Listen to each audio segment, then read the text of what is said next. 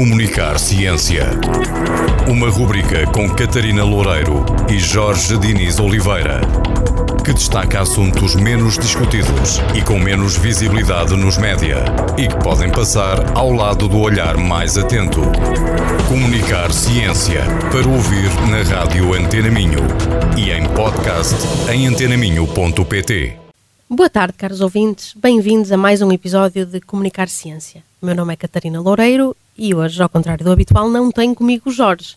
No entanto, tenho comigo o Ernesto Galvão. Ernesto, bem-vindo. Obrigado, prazer estar aqui. Uh, antes de mais, vou-vos apresentar o Ernesto. O Ernesto Galvão é líder do grupo de pesquisa em computação quântica e ótica linear no International Iberian Nanotechnology Laboratory, ou seja, o INL, aqui em Braga.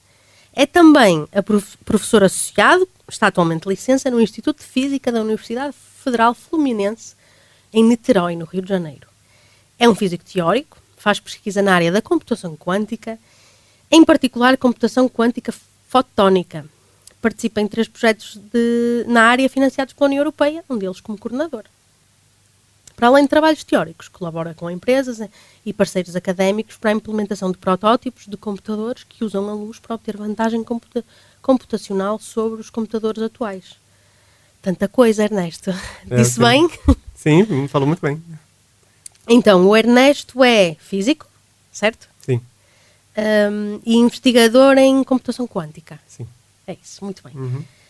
A primeira pergunta que eu quero fazer, e acho que é uma pergunta que todos os físicos devem receber muito, que é o que é um físico teórico? Hum, muito bem. Pois é, porque quando você fala de um cientista, geralmente você imagina alguém que está num laboratório, ou fazendo experimentos químicos, ou mexendo em máquinas. Uhum. Mas na física, é, tem espaço também para pessoas que não fazem isso, né? não mexem com equipamento ou fazem experimentos. E o que os físicos teóricos fazem é ligar teorias diferentes, encontrar furos nas teorias que existem, propor outras explicações, outras teorias, e trabalhar junto com os experimentais para achar o jeito certo de motivar uma questão ou de investigar alguma coisa, para direcionar e motivar os experimentos. Então, assim, um físico teórico, na verdade, ele pode trabalhar bem perto dos experimentais, propondo experimentos novos, por exemplo, analisando os dados e, uhum. e mostrando, tentando encontrar caminhos okay. para descobrir. Ou pode trabalhar mais perto, mais parecido com um matemático. Né? Tem um espectro grande assim entre a abstração e a coisa prática. E se você trabalha mais no espectro mais teórico da teoria, né? Então você está tá fazendo isso que eu falei, você está procurando furos nas teorias, ou está explicando a teoria de uma outra forma, ou está unificando teorias diferentes. Por exemplo, eletromagnetismo, que explica ímãs, luz, eletricidade, era completamente. O, eletro, o magnetismo era completamente separado da, da, da eletricidade. Hum. E foi um físico teórico que mostrou que era tudo a mesma coisa e que explicou o que, que eram ondas eletromagnéticas, luz, rádio. Então, assim, a gente não teria rádio, telégrafo, todos os meios de comunicação que a gente tem, se não fosse um físico teórico ter percebido essa unificação. Então, tem, tem um espaço para trabalhar aí dos teóricos, tanto para simplificar ou encontrar novos caminhos, quanto para trabalhar junto com os, com os experimentais. Isso é muito curioso. E essa, essa divisão entre a física teórica e a física prática, ela é, é muito importante para que os físicos consigam fazer essa tal união de teorias e encontrar buracos em certas, em, em certas teorias e conseguir pensar isto, se calhar está relacionado com aquela coisa que não tem nada a ver. É, assim, você tem, existem pessoas que têm muita facilidade de fazer todo tipo de, de, de física. Então, tem pessoas que estão no laboratório no dia a dia e publicam artigos que não têm nenhum dado experimental, que está fazendo exatamente isso, essa parte da, da física teórica. Mas, como todas as áreas de atuação, né, a gente sabe que cada vez quando o, o, conhecimento avança, você consegue ter uma vantagem ou conseguir fazer uma coisa bem feita quando você se especializa. Claro. Então é nessa especialização que surgiram esses nichos diferentes. Claro que ainda tem algumas pessoas que são muito boas em várias coisas diferentes, mas, mas em física, geralmente as pessoas se especializam numa coisa ou outra, às vezes até transitam de uma para outra durante a sua carreira. Isso acontece. Eu, por exemplo, eu era muito teórico, e, e, e, de uns 10 anos ou 15 para cá, eu comecei a trabalhar mais próximo dos experimentais. Menos então, teórico. Bem, menos teórica, assim, mais perto de experimentos, né? Então, se eu converso com eles, às vezes eles têm a impressão que eu, que eu sou experimental, sabe? e aí eu converso com os teóricos, eles acham que eu sou teórico. Eu fico ali no meio do caminho, mas é um espaço que eu encontrei para mim, que eu achei bom, assim, e consegui crescer. Mas então, o trabalho de um físico teórico é sempre sucedido pelo trabalho de um físico experimental? Uh, sempre é preciso fazer uma experiência sobre o trabalho de um físico teórico para provar se está certo, se está errado? Não necessariamente, porque às vezes a realização do físico teórico ela tá, ela tá em explicar um, um, conjunto de explicações com outros termos ou com outra linguagem que simplifica ou que facilita. Uhum. Então nem, não é sempre que o físico teórico propõe coisas que, pessoa, que os físicos experimentais vão lá e tentam fazer no laboratório. Às vezes é o contrário. Às vezes a, a, os experimentos resultaram em algumas coisas que foram descobertas e que não, não, faziam muito sentido ou que não, não pareciam se encaixar dentro das explicações que a gente tem, das teorias que a gente tem. E aí o físico teórico vem para tentar explicar, tentar encaixar aquilo com tudo que a gente já conhece. Então o físico teórico ele fica ligando, não só motivando novos experimentos, mas também tentando entender quando os experimentos revelam alguma coisa estranha. Então quando tem uma coisa estranha, e a coisa foi bem feita, aquilo realmente acontece daquilo, isso é ótimo, porque é, é, é você podia achar, ah, esse negócio está distoante, esse negócio, é, esse experimento está com os dados estranhos. Mas não, isso é a melhor coisa que pode acontecer em ciência, porque isso é um sinal, é um fio que você tem que puxar para desenrolar e, e, muitas vezes leva a uma nova descoberta ou um entendimento bem melhor assim da natureza. Então o físico teórico também ajuda a tentar encaixar as coisas que parecem estar meio estranhas, entendeu? Sim, muito, muito interessante. E um, o, o, Ernesto trabalha em computação quântica, é? computadores quânticos, uhum. que é uma coisa que eu acho que toda a gente ouvimos falar, mas ninguém sabe muito bem o que é e achamos todos muito estranho. Então vamos ver se nós percebemos o que é, o que é afinal um computador quântico. Muito bem, pois é. O, os computadores que a gente tem todos, eles parecem ser muito diferentes, né? Porque você tem um celular, você tem um computador, um desktop, um laptop. Mas no fundo, eles são todos muito parecidos quando você vê a maneira como eles processam a uhum. informação. Uhum. Você tem que encontrar maneiras de codificar a informação e maneiras de mudar essa informação de acordo com instruções que você tem, né? os programas e, e tal.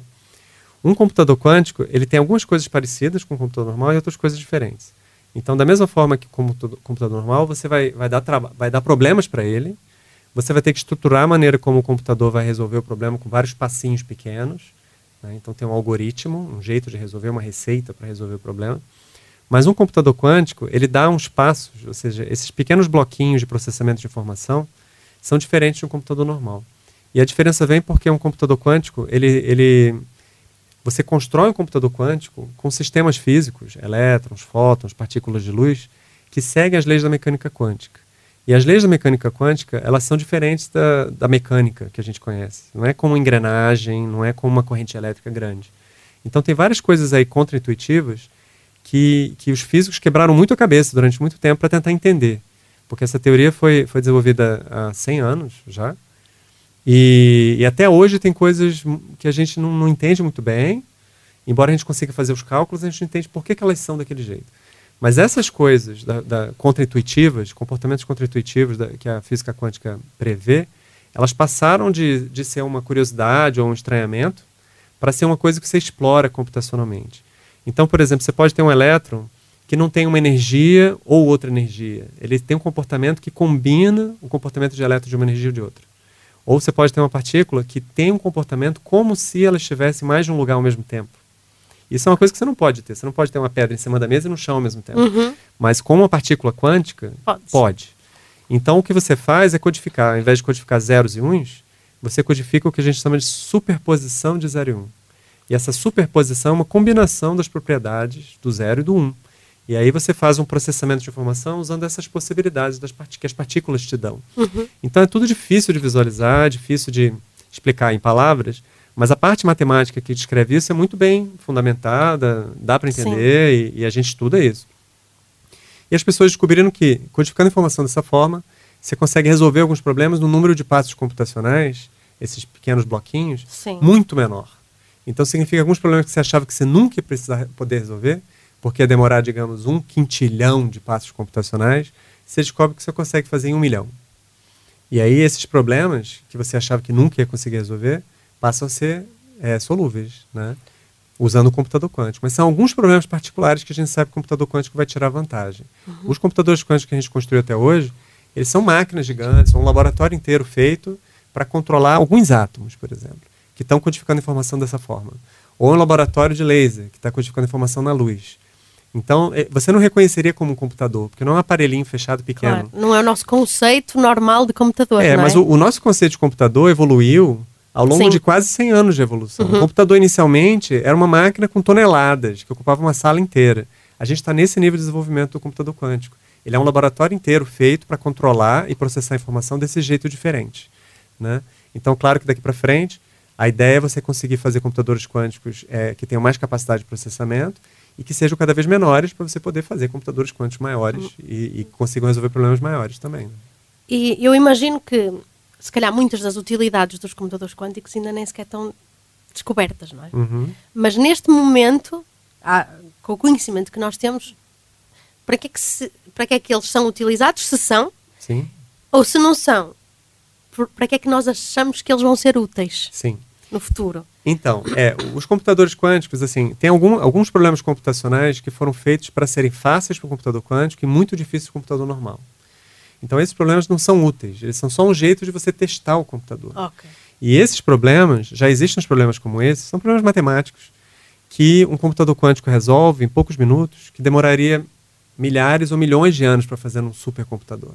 Então, isso já mostra que o computador quântico tem aquela capacidade de computação muito maior do que um computador normal. Ou seja, que faz tudo muito mais rápido. Não tudo, não, é que tá. Ah, é uma coisa coisas. muito específica. Ok. Então, a gente sabe que tem alguns problemas que têm essas características que tornam ele fácil para um computador quântico. Uhum. E alguns desses problemas são muito práticos e úteis. Por exemplo, quebrar alguns códigos de segurança de computação. Então, quando você se comunica com o seu, com o seu banco, por exemplo, pela internet, você usa um código de comunicação Uhum. que, se alguém interceptar os dados, tem dificuldade, não consegue ver os seus dados ou ver o seu extrato bancário. Então, existe um código que é muito usado que a gente sabe que um computador quântico grande consegue quebrar com facilidade. Então, isso foi um dos primeiros interesses. Poxa, vamos construir um computador quântico grande para quebrar esse código, para entender que códigos ele consegue quebrar e que códigos não. Uhum. Porque você precisa saber disso para se proteger. Claro. Né? Então, isso é um, um exemplo. Um outro exemplo, se você for ver como os supercomputadores normais que a gente tem são usados, em grande parte do, que, do tempo de processamento que eles estão usados é para fazer simulação de materiais, ou simulação de processos industriais, ou simulação de processos químicos, ou busca de drogas. Uhum. Porque você não tem como experimentar todas as drogas possíveis para uma doença, por exemplo, ou para combater um vírus. Uhum. Então você tem que fazer um, uma pré-seleção baseado em modelos matemáticos que você roda no computador para escolher candidatos a uma droga, por exemplo. Né? E aí um computador quântico, é, é, a maneira como as drogas funcionam no seu organismo, ou a maneira como um novo material se comporta, ela é naturalmente quântica, porque depende das propriedades quânticas do material, das propriedades quânticas das moléculas. Então isso é um, é um tipo de problema que o computador quântico acha fácil de resolver. Então uma das coisas que a gente sabe que o computador quântico vai ser bom, vai ser para simular novos materiais, para procurar novos fármacos, e então isso é uma, uma grande área possível de, de aplicação. Agora, como eu falei, os computadores quânticos atuais que a gente tem, é, eles são muito limitados. Então, eles ainda não estão conseguindo resolver esses problemas melhor do que um computador normal. Porque os computadores normais, eles estão eles estão se desenvolvendo há décadas. Claro, e a gente vê cada vez mais rápido. aquilo. é, então, são décadas de Uhum. evolução. A gente está nos primeiros passos. Mas, então, eles resolvem um problema que você consegue resolver no seu laptop. Só que eles resolvem esse problema em muito poucos passos computacionais. Exatamente do jeito que a teoria prevê. E isso mostra que quando o problema for maior, quando o computador quântico for maior, ele vai conseguir resolver problemas que você não consegue resolver num computador. Então, é uma, é uma digamos, é uma disputa de poder de co- computacional que é desigual. Os computadores normais estão muito na frente, porque começaram com décadas de antecedência, mas os computadores quânticos, eles, eles conseguem fazer muito mais eficientemente. Então, se eles crescerem, eles vão ultrapassar em muito o poder computacional dos computadores normais, pelo menos para alguns problemas específicos que têm interesse para a indústria, têm interesse para a pesquisa, têm interesse para a matemática. Então, mas como você falou, é, a pesquisa sobre o que o computador quântico consegue fazer ou não consegue é uma coisa que está em aberto. Então, eu e muitas outras pessoas, né, muitos pesquisadores, é, trabalham com isso, procurando maneiras de explorar melhor o potencial dos computadores quânticos, identificar novas classes de problemas que você consegue resolver e fazer também o computador quântico trabalhar junto com o computador normal. Porque tem algumas coisas que não vale a pena você botar para o computador quântico resolver. Então, o ideal é você botar ele para trabalhar em parceria com o computador normal e, e- e usar o computador quântico como um, um dispositivo especializado que resolve só aquela parte que só ele consegue resolver. Então, isso é um jeito bom de, de- A gente chama de computação híbrida, que você põe uma parte do problema para o computador quântico resolver e outra parte E do a outra computador normal. Isso é muito interessante. Quer dizer que, depois disto, aquilo que eu posso concluir é que é pouco provável que hum, eu tenha um iPhone quântico daqui a uns anos. É, é, é, porque a gente está muito longe. É, é, a mesma coisa que você, na época lá dos mainframes, aqueles computadores dos anos 40, que pesavam toneladas, uhum. você olhar para aquela maquinaria e pensar, será que isso vai caber no meu bolso um dia? Uhum. A gente está mais ou menos nessa situação. Mas existem outras tecnologias associadas a computadores quânticos que, são, que, que, que funcionam em dispositivos pequenos. Então tem um, um celular, por exemplo, que tem um pequeno chip que gera números aleatórios de um jeito quântico. E uma das vantagens de fazer isso é que você consegue dar umas garantias de que o número é aleatório. Número aleatório é um número que não tem um padrão, né? É uma uhum. sequência de números que você não consegue ver nenhum padrão. Aí você pensa, para que, que serve? Né? Mas números aleatórios são úteis em computação. Você usa números aleatórios para fazer simulações, você usa números aleatórios o tempo todo. Assim, quem faz programação sabe uhum. que você tem que chamar um, uma funçãozinha que te dá aquele número e você pode usar isso para resolver, calcular áreas, calcular volumes, resolver integrais, fazer vários processos matemáticos complicados. E, e, e, já tem um, um, celular que usa esse dispositivo. Então, geração de números aleatórios é, um, aleatórios é uma aplicação. Outra aplicação que usa propriedades quânticas também é, é, é, criptografia. Ou seja, se você quer se comunicar com alguém e, e, conseguir se comunicar de uma maneira que você sabe se tem alguém na linha, uhum. você tem que usar comunicação quântica. Porque se for um sinal, um sinal forte, um sinal elétrico, por exemplo, é, o, você pode ter alguém que está na linha e você não sabe que ele está tirando uma parte do sinal. Mas é, as leis da mecânica quântica dizem que se tiver alguém na linha, se tiver um fóton único, por exemplo, sendo usado, ele, você não tem como estar tá na linha, absorver a informação sem alterar a mensagem. E aí você consegue usar isso para fazer criptografia quântica, que é trocar mensagens de maneira que você tem como garantir que não tem ninguém na linha é, tentando interceptar a mensagem. Então isso chama criptografia quântica, já está sendo feita com é, mais de mil quilômetros de distância, tem uma rede de comunicação quântica desse tipo em Washington, claro. tem uma rede assim na China, tem uma, já tem comunicação quântica entre satélite e estações no solo. Então, isso é uma aplicação que já está sendo vendida, já tem empresas vendendo isso. Então, essas tecnologias são chamadas novas tecnologias quânticas.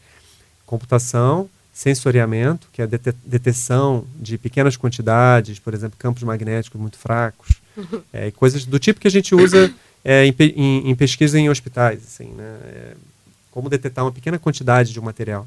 Isso é uma aplicação também. E outra aplicação é criptografia. Essas são novas tecnologias que usam esse entendimento novo de como funcionam os sistemas quânticos para ter uma vantagem, que pode ser computacional, pode ser de sensitividade da, da, da detecção de um material, por exemplo, ou pode ser nessa garantia de comunicação com segurança absoluta, uhum. que é uma coisa que a gente não tinha, não sabia nem que era possível, que era possível anteriormente. É. Portanto, os, os, a potencialidade é imensa, não é? De segurança, saúde, um, fantástico, Ernesto, chegamos ao fim do nosso tempo. Uh, eu aprendi imenso e, acho que os nossos ouvintes também. Tinha muita curiosidade em perceber o que é que são, afinal, computadores quânticos e acho que já saí daqui, ainda sem saber, mas um pouco mais esclarecida. Uhum. uh, muito obrigada. Foi um Ernesto. prazer, Catarina. Foi ótimo estar aqui conversando com você. E até para a semana aos nossos ouvintes. Comunicar Ciência. Uma rubrica com Catarina Loureiro e Jorge Diniz Oliveira, que destaca assuntos menos discutidos e com menos visibilidade nos média e que podem passar ao lado do olhar mais atento. Comunicar Ciência para ouvir na rádio Antena Minho e em podcast em antenaminho.pt.